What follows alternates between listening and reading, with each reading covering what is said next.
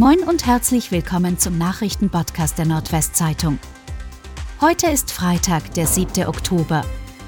Und das sind die regionalen Themen.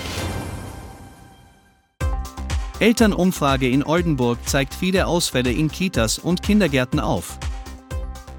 Der Oldenburger Stadtelternrat hat 828 Sorgeberechtigte und 305 Erzieher zur aktuellen Situation in den Kitas und Kindergärten befragt.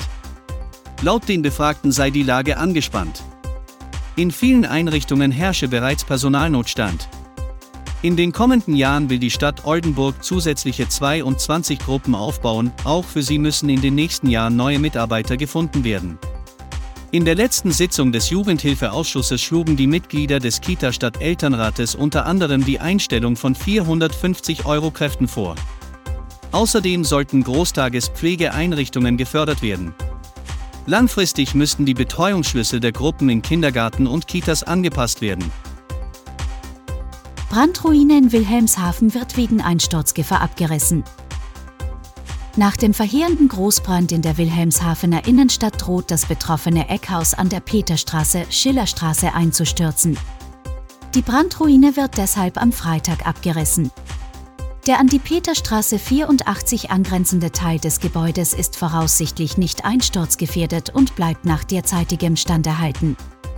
Das teilte die Stadt Wilhelmshaven mit. Die Abrissarbeiten sollen noch am selben Tag abgeschlossen werden. Gelingt dies nicht, sollen die restlichen Arbeiten laut der Stadt am darauffolgenden Samstag durchgeführt werden. Die Bewohner der Häuser Schillerstraße 13 und 16 sowie Peterstraße 84 und 88 müssen ihre Wohnungen zu ihrer eigenen Sicherheit während der Arbeiten verlassen. Sie können aber am Abend in ihre Wohnungen zurückkehren. Versunkener Bagger am Oldenburger Melkbrink mit Hilfe eines Krans geborgen.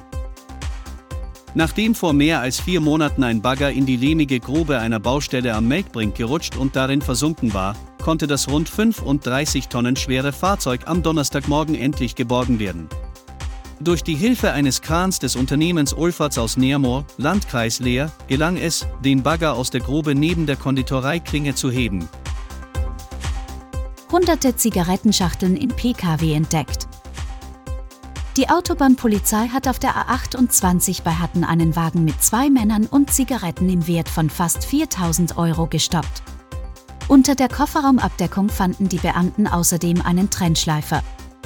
Damit erhärtete sich der Verdacht, dass die Tabakwaren aus Diebstählen stammen, so die Polizei am Donnerstag.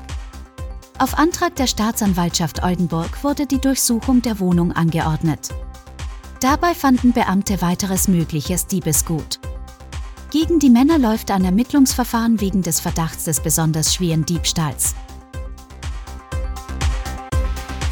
Und das waren die regionalen Themen des Tages. Bis morgen!